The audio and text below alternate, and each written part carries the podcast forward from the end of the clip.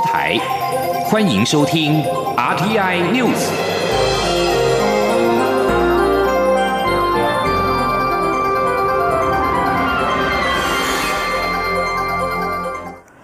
各位好，我是张世华，欢迎收听这节央广主播台提供给您的 RTI News。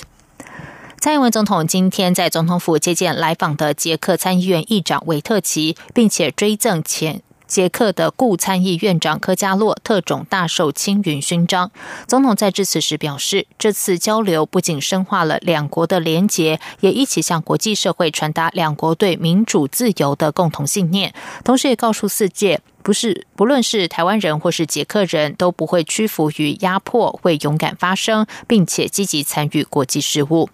维特奇今天并和外交部长吴钊燮在外交部举行联合记者会。维特奇总结此行有三大领域的成果，返国之后将组成专案小组持续追踪，并提交行政部门推动促成各项合作。吴钊燮则表示，维特奇此行具有历史性意义，开创台捷理念相近伙伴的合作机制。而且此行还彰显捷克顾总统哈维尔为民主自由奋战不懈的精神，促使台捷双边关系已经提升到全面合作伙伴新境界。记者郑祥云、王兆坤采访报道。一开始致辞就用中文说出“你好”，维特奇的亲切感进一步拉近台捷友好情谊。对于此行成果，维特奇归纳出三大领域：首先是双边实质关系的发展，包括经贸投资。科研教育、医卫防疫等层面。其次是此行确保了捷克主权独立及重视民主自由的价值。第三项成果则是提升民主共同价值合作。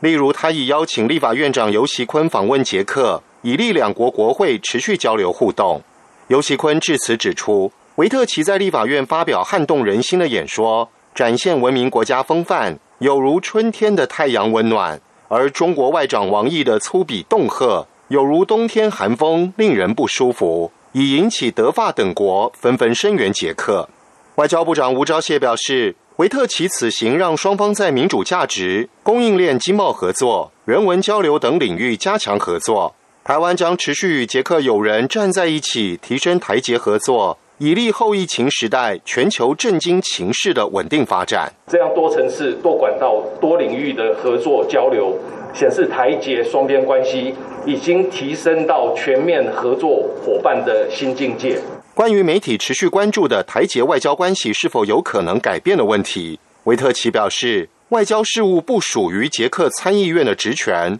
我们没有这个权利。参议院的主要任务是国会外交。外交政策是由行政部门负责决定。至于王毅威胁捷克的相关谈话，维特奇回应指出，虽然不满王毅的说法，但我认为我们没有越过那条红线，也没有违反捷克与中国之间的协定。因此，维特奇强调，台湾是自由民主国家，自由民主国家之间必须互相合作。中央广播电台记者郑祥云、王兆坤台北采访报道。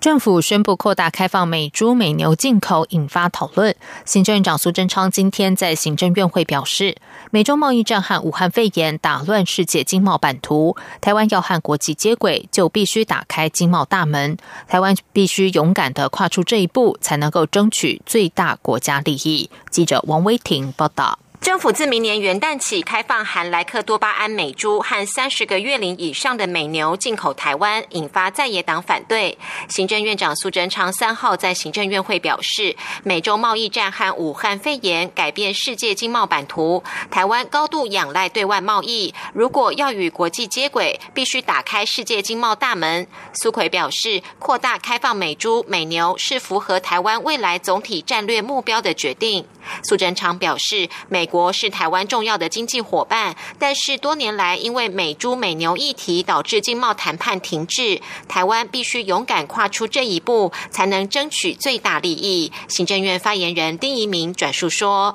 呃，对台美经贸，我们希望更勇敢去跨出这一步，才能让国家争取更大利益。那此刻呢，蔡政呃蔡政府去做这重大决定哦，我们绝对要好好把握契机哦。”所以院长也期许各部会、各部门哦，好好配合好，把相关的事情做好。苏贞昌指示财政部、农委会应强化边境肉品查验，国内贩售散装和包装食品，从零售市场、夜市、商圈到餐厅等，都要加以标示，并且整合标示格式，让消费者可以辨认。苏贞昌也要求各部会盘点主管的猪肉及产制品供应通路，要求全面落实产地标示规定，让消费者安心选购。苏奎也表示，台湾口蹄疫已经拔针，台湾猪肉可以外销至澳门，十一月也将打开菲律宾市场。这次扩大开放美猪，养猪业者也展现信心，只要求必须落实清楚标示。政府未来将协助猪农转型升级，持续提升台湾养猪产业的竞争力。苏贞昌要求，在扩大美猪美牛开放后，贸易、食安、产业部门要全力做好，秉持内阁团队合作精神，不但要打开贸易大门，增强养猪产业竞争力，也要保护国人食安选择性与安全性，相信还是可以赢得国人支持。中央广播电台记者王威婷采访报道。政府开放含莱克多巴胺美国猪肉进口台湾，并且针对猪肌肉、猪肝、猪肾、猪脂肪定定安全容许量。针对尚未定出容许值的其他猪肉部位，卫福部次长薛化元今天表示，因为尚未定出容许值，如果进口其他可食用的部位，就是零检出。但是是否要另外定出容许值，可以讨论。接下来关心的是，政府推出的口罩实名制政策，却有业者以中国制的非医疗用口罩鱼目混珠。对此，食药署今天表示，查厂之后确实发现有简体字标签口罩以及相关进货单据，目前已经要求厂商停止生产与出货，同时正与检调追查口罩流向。另一方面，对于买到相关口罩的民众，食药署宣布四号起可以开放换货。记者肖兆平报道。卫生福利部食品药物管理署三号指出，他们在九月二号接获新北市三重区有药师发现收到来自嘉利科技有限公司巴黎厂出货的实名制口罩三十六包当中，有一包竟附有安徽制等的简体字样标签。食药署获报后，就透过政风处会同台北市调查处以及新北市政府卫生局漏夜查厂，确实发现该厂在今年八月间，输入约三百三十七万多片的非医疗用口罩，并在场内分装改标，以医疗用名义混充医疗用口罩出售。食药署品质监督管理组组长池兰慧说：“那在我们发现这样的形势之后呢，我们也着手在这边收集了相关的证据哦。那我们食药署呢，也立即也请这个呃。”厂就是嘉利公司的巴黎厂这边呢，要停止我们的生产跟出货的一个作业。池兰会进一步表示。根据相关资料指出，相关口罩配销点主要在新北市十大行政区以及宜兰县，还有少部分分配到台北市。如果民众买到标示 “carry mask” 的口罩，四号起可到药局或卫生所换货，同时也跟检调合力追查口罩流向当中。他说：“那所以呢，因为他已经疑似已经混入了这个实名制的这个呃销售的通路，那所以我们是自。”明天九月四号开始哦，那呃九月四号到九月十一号，哦，那只要民众呢有在口实名制的这个药局呢，或者是卫生所，之前有领到就是有关于这个有这样的一个字样的这个口罩，都可以去进行换货。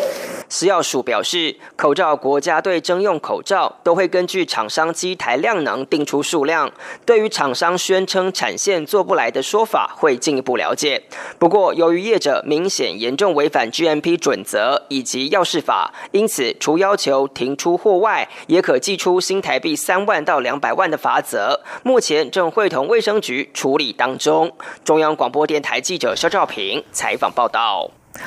卫福部长陈时中今天受访时表示，检调已经介入调查，卫福部在第一时间已经要求厂商停止出货。目前还有另一家口罩工厂有类似的情况，卫福部也已经着手调查。陈时中表示，卫福部正和口罩厂商讨论相关问题，未来可能会采取逐片标示的做法，在外观上比较好辨识。他说，现在是防疫期间，不能够让民众戴到不合格的口罩。经济部长王美华今天指出，已经。经在第一时间赴现场查看，而且政府每周都会统计口罩进出口情形，掌握国家队厂商口罩动态。他还说，就目前了解，这家供应厂商拥有食药署药证，也有进口中国口罩。如果真的有拿中国制混充 MIT 口罩，后续也会和食药署合作做出处置。针对中国官媒近来频频释放美军动态的假消息，陆委会今天表示，中共这种讯息战的做法居心叵测，先在网络不断释放台海周边不实军事动态，再利用官媒散布渲染、混淆视听、蓄意编造对台动武的借口。陆委会正告北京当局，不要成为麻烦制造者，也别再造假以形塑战争氛围。记者王兆坤报道。中共近期频密透过北京大学南海战略态势感知计划推特平台，以及官媒《环球时报》发布各种假讯息与假新闻。除国防部已对此严正澄清外，陆委会也要呼吁国际社会及国内各界，对于中共刻意炮制的假讯息及所谓假讯息平台，应先查证事实，切勿随意附和。陆委会正告北京当局，应尽快悬崖勒马，不要成为麻烦制造者。放弃敌对的对抗思维，勿再以恶意造假、制造冲突的方式，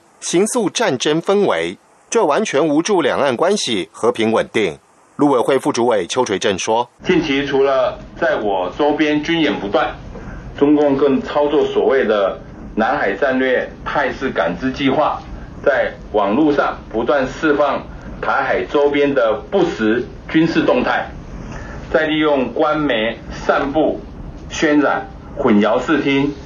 蓄意编造对台动武的借口，其讯息战的做法居心叵测，完全不是负责任区域成员应有的作为。我国新版护照封面引来中方批评，陆委会回应表示，新版护照强化辨识度及彰显台湾元素，可更好维护我国人海外旅游权益与便利。而我国护照样式修改是中华民国作为主权国家的权利，中共无权干涉过问。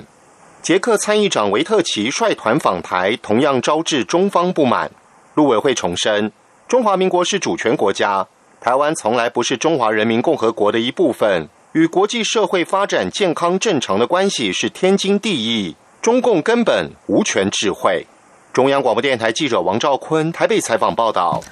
在外电消息方面，印尼要求雇主负担移工的部分安置费。印尼主管官员说，保护移工的政策有急迫性，印尼会和输入国协商，但立场不会改变。如果雇主反对，可以不聘雇印尼移工，可以在很多国家工作。印尼海外移工安置及保护局长本尼七月中签署新规定，要求移工前往海外的安置过程中不应该负担费用，由雇主负担部分费用，其余由印尼政府负担，预定半年过渡期后实施。本尼受访时表示，移工因为被超收高额安置费而陷入负债，印尼政府为保护移工、照顾移工福利而提出这项政策。本尼说，安置费应该在一千四百万到一千七百万印尼盾，合约新台币二点八万到三点四万元之间。但移工无法直接向银行贷款，必须透过中介，中介再向移工收取高额利息。有移工甚至要付六千万到七千万印尼盾，合约新台币十二万到十四万元。这项政策在台湾引起反弹。台湾劳动部表示，尚未收到印尼的正式说明，但已经透过外交管道来了解。对此，本尼说：“这是公平的，也是印尼的法律规定。他知道台湾有雇主抗议这项政策，而他们可以不评估。”太平洋国家所罗门群岛一年前和台湾断交，转向中国建交。所罗门最大省马来塔省不满政府施压，要求接受中国，计划九月举行公投，决定是否脱离锁国独立。马来塔省省长苏达尼一号指出，政府明知马来塔省不承认外交关系的变化，却仍然继续施压，要求马省接受中国。苏达尼在书面声明指出，已经到了让马来塔人民思考是否依然愿意成为这个国家一份子的时候了。苏达尼政治顾问塔利菲鲁二号透过社群媒体受访指出，公投日期尚未决定，但确定会在这个月举行。在中国金钱利诱下，所罗门群岛去年九月和台湾断交，随后和中国建交。这里是中央广播电台台湾之音。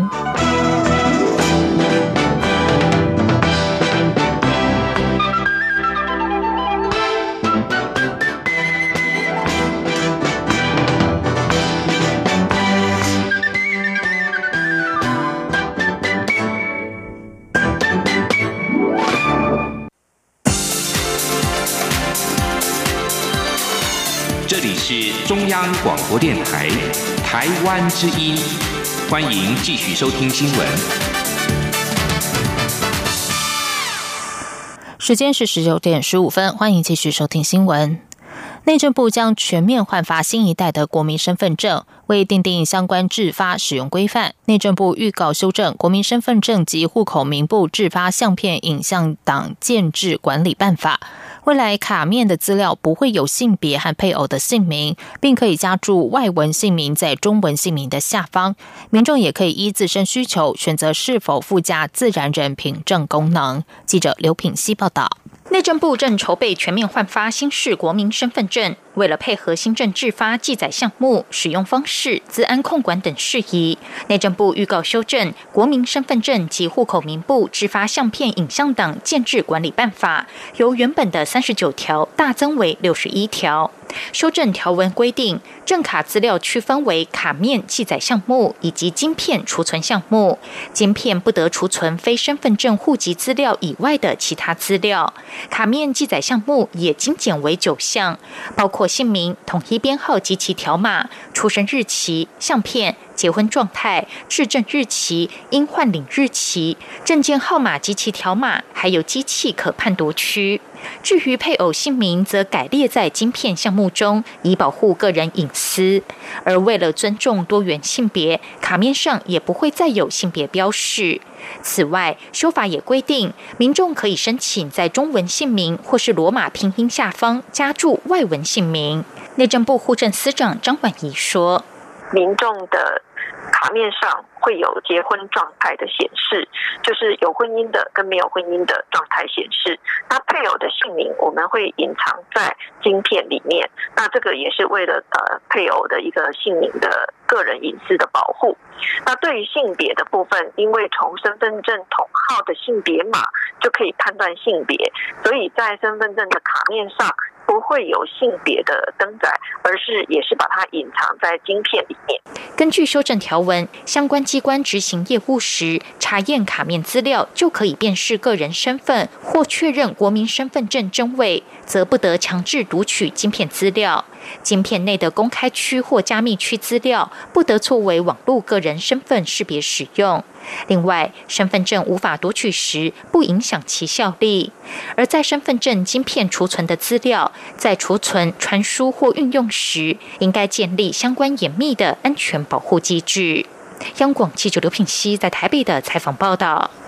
政府开放瘦肉精美猪进口，引发健康安全疑虑。时代力量立委今天协同民间团体召开记者会，质疑政策粗暴、配套不足，要求完整评估、清楚标示，避免瘦肉精美猪经由加工洗产地成国产猪混淆视听，影响到孕产妇、儿童等敏感族群误食，进而影响健康。记者刘玉秋报道。政府宣布放宽瘦肉精美猪及美牛进口，引发在野党强烈抨击，恐有违健康疑虑。时代力量立委陈娇华、王婉玉三号协协同民间团体合办进口肉品原产地认证与加工品标示管制公听会，质疑政策粗暴、配套不足，要求完整评估、清楚标示。陈娇华指出，政府为了台美经贸，只用七天预告就要放行美国瘦肉精美猪和三十个月龄以上的牛肉进口。并未经过充分民主程序的社会讨论，陈娇华说，实力要求政府应针对特别容易受影响的族群规划资讯揭露策略，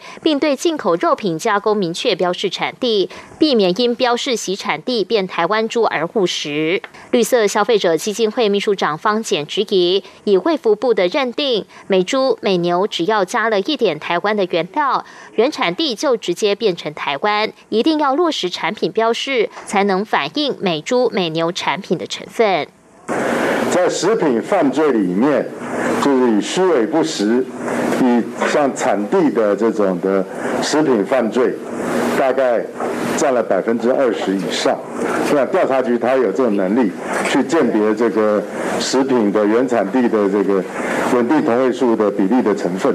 啊，我想这些技术都要准备好。新竹市议员林彦福也提及，新竹市民产共管属于加工食品，即使产地标示台湾，也不能保证原料来源就是国产猪肉。他质疑，即便共管制造的原料九成用国产猪，另外一成用含有瘦肉。肉精的美猪，究竟要如何标示？若没办法清楚标示，等于消费者没有真正的选择权。实力立委王婉玉也强调，实力坚决反对内脏进口。以坐月子的妇女评估来看，美猪美牛的开放对次群体的影响可能存在，绝对必须落实标示。主妇联盟环境保护基金会执行长胡碧双则表示，坚决反对政府没有做出风险管理等配套，就罔顾民意开放瘦肉及美猪。他们拒绝任何危害国人健康的风险，要求维护台湾尊严，支持本土产业。中央广播电台记者刘秋采访报道。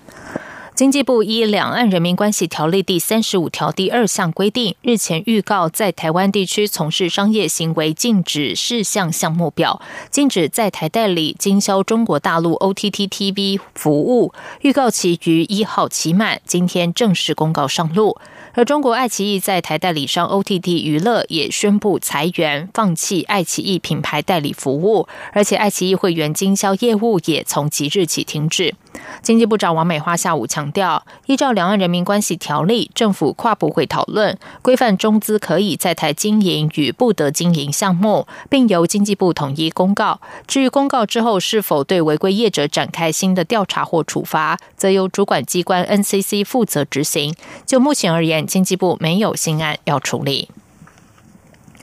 武汉肺炎 （COVID-19） 疫情让雄狮旅游集团力拼转型，继暑期推出全球首艘复航的游轮跳岛之旅之后，今天又再度携手星梦游轮启动环岛游轮之旅，打造台湾蓝色公路。交通部长林佳龙也出席启动典礼，笑称交通部原定二零二三年推出跳岛旅游年已经提早实现，也让国人终于有机会从海上看见台湾之美。记者吴丽君报道：雄狮旅游集团继七月底携手新梦游轮推出武汉肺炎疫情以来全球首艘复航的游轮跳岛旅游，并且吸引了一万八千名旅客搭乘，体验类出国的度假 feel 之后，三号再度启动类出国第二弹，而且要与飞机环岛互别苗头，不仅要环台湾本岛，也可环基隆屿、龟山岛等小。岛打造最美的蓝色公路。雄狮董座王文杰在启动记者会上表示，跳岛游轮依照中央流行疫情指挥中心要求的搭载人数上限，开出十二个航次，班班客满，也让环岛游轮蓝色公路得以接力开航。王文杰说：“面对这个超大疫情所带来的危机，我看到了建设。”台湾成为观光旅游生活岛的契机，我乐观的预测，国旅盛世的全面到来，至少这是一个起点，这就是人民的力量。今天很高兴又能代表旅游及邮轮产业界宣布我们环岛蓝色公路的启动。交通部长林佳龙则指出，台湾是美丽宝岛，也是海洋国家，但是国人却很少从海上欣赏台湾的婀娜多姿。如今大家终于有机会从海上看见台湾之美，也让交通部原定二零二三年推。出的跳岛旅游年提早实现，林家龙说：“这是一趟啊，发现台湾之美的游程。我可以想象，在四百年前啊，当荷兰人在我们的东岸看到了台湾，就喊出了一哈佛摩萨。那可是我们台湾人很多的都不知道台湾到底长成什么样。那也因此，我把二零二三年定为。”跳岛旅游年，没有想到这个疫情一冲击，提早来临。不要紧，我想台湾人啊，再怎么样恶劣的环境，我们看到的都是机会。环岛游轮将于十月二十二号首航，预计停靠基隆、台南、澎湖、高雄及花莲，行程从四天到六天不等，其中六天五夜最低价不到新台币一万元。中央广播电台记者吴丽君在台北采访报道。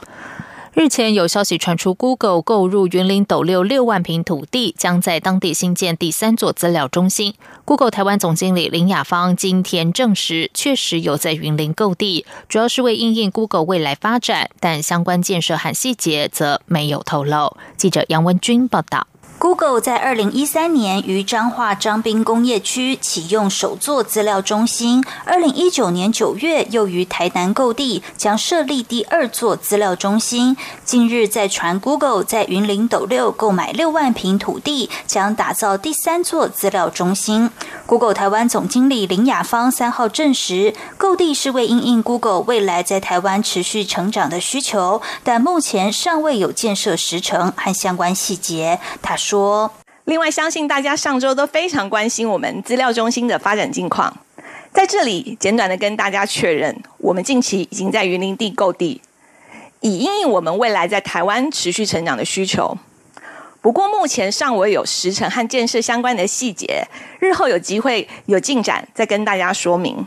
林雅芳也指出，根据他们委托调研机构提出的报告。Google 这十年来在台湾共带动七点二万个工作机会。二零一九年，Google 网络基础建设投资也促成台湾网络流量增长达到百分之四十六。台湾是 Google 在亚太地区规模最大的基地之一，也在全球网络基础建设中扮演枢纽角色。今年起，也将针对振兴和转型两大方向，帮助台湾复苏经济、恢复商机，落实更深化的数位转型。副总统赖清德致辞时也提到，感谢 Google 投资台湾，推动智慧台湾计划和政府的政策吻合。未来 Google 在台湾发展需要政府的政策支持，这是鱼帮水，水帮鱼的情况。希望透过更多合作，可以创造双赢。中央广播电台记者杨文君台北采访报道。接下来进行今天的前进新南向。前进新南向。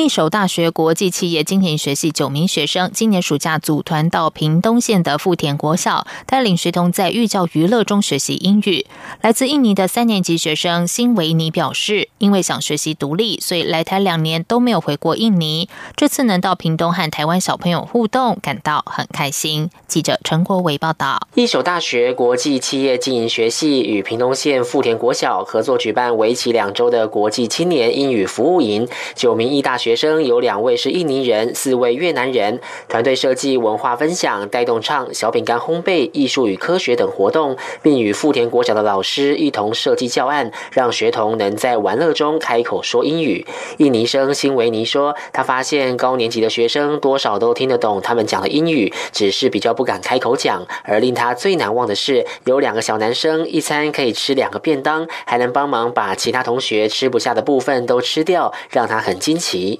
小朋友努力学习，希望你们可以多多练习英文。他也提到自己来台两年，在寒暑假都没有回去印尼，因为想学习独立，爸妈也尊重他的决定。来自越南的武士美信则表示，当老师是他小时候的梦想，所以好高兴有这次机会能到偏乡学校服务，而且和团队伙伴在宿舍不断排练教学方式，也熟识了不同国家的同学。我很想你们。我很喜欢你们写的卡片。另一位越南生邓成国荣说：“刚开始小朋友都比较害羞，几天后交流就变得热络，也让他觉得很有成就感。今年过了个充实的暑假。”中央广播电台记者陈国伟台北采访报道。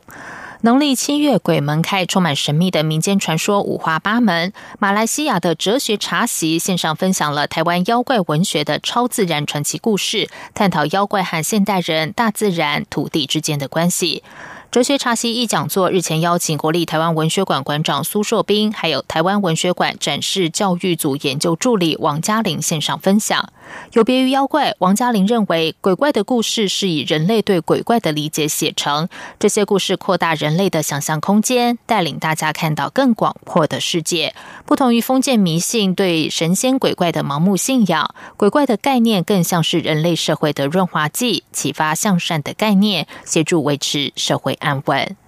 以上新闻由张旭华编辑播报，这里是中央广播电台台湾之音。